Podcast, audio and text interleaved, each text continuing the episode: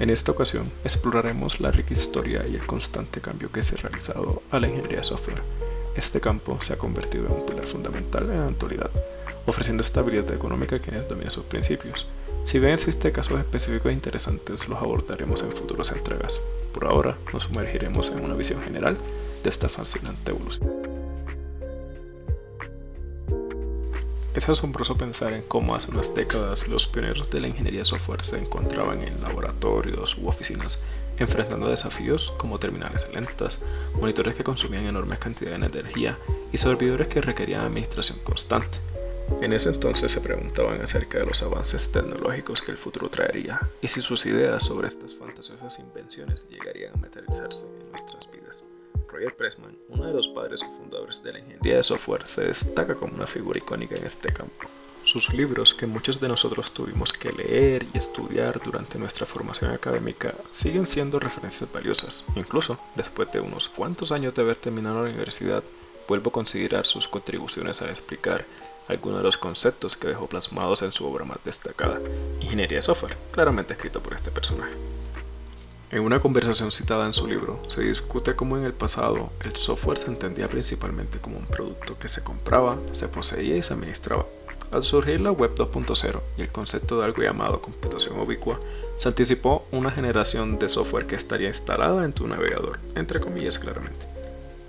Esto implicaba que los usuarios tendrían acceso a aplicaciones que en realidad residían en servidores ubicados a kilómetros de distancia, o ni siquiera en las cercanías, para los que son un poco más expertos en el tema, esto se conoce como cloud, un término que abordaremos en detalle en futuras publicaciones.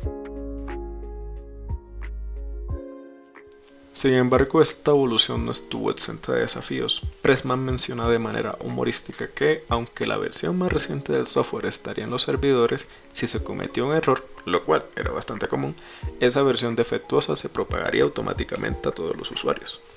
Este fragmento de la conversación que se menciona en el libro referenciado anteriormente nos hace reflexionar sobre cómo cada avance tecnológico en este campo trae consigo un conjunto único de desafíos. Los ingenieros de software se enfrentan a diario incógnitas, problemas y debates sobre las mejores prácticas en el desarrollo.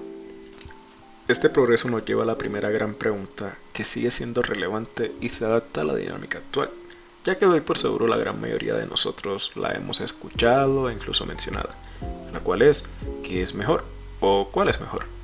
Para ilustrarlo podemos considerar ejemplos como cuál es el mejor proveedor de servicios en la nube, qué lenguaje de programación es el más adecuado, cuál es el entorno de desarrollo más eficiente o qué sistema operativo utilizar.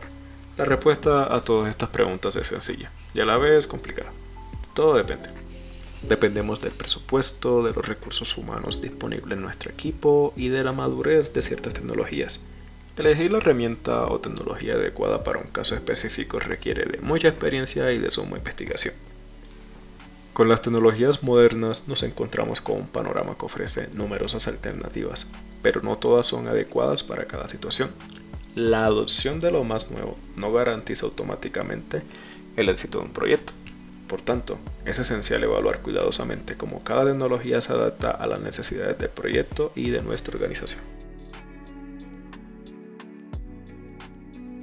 En este entorno aparece una nueva generación de expertos, a menudo autocategorizados con la etiqueta de seniors, que buscan promover sus enfoques y metodologías para formar equipos y desarrollar software.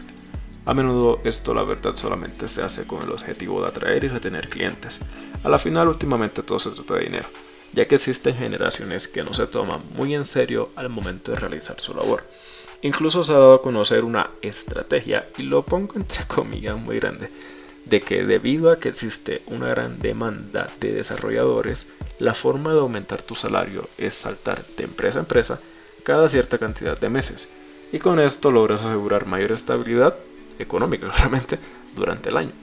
Pero en muchas ocasiones esto puede llegar a afectar tu propia historia laboral ya que cuando necesites aspirar a una nueva empresa y esto se dé cuenta de tu tendencia de rendición de contratos, probablemente puedan escoger un mejor candidato que no tenga este tipo de patrón. Pero al final, cada quien decide cómo llevar su vida profesional. ¿No es así?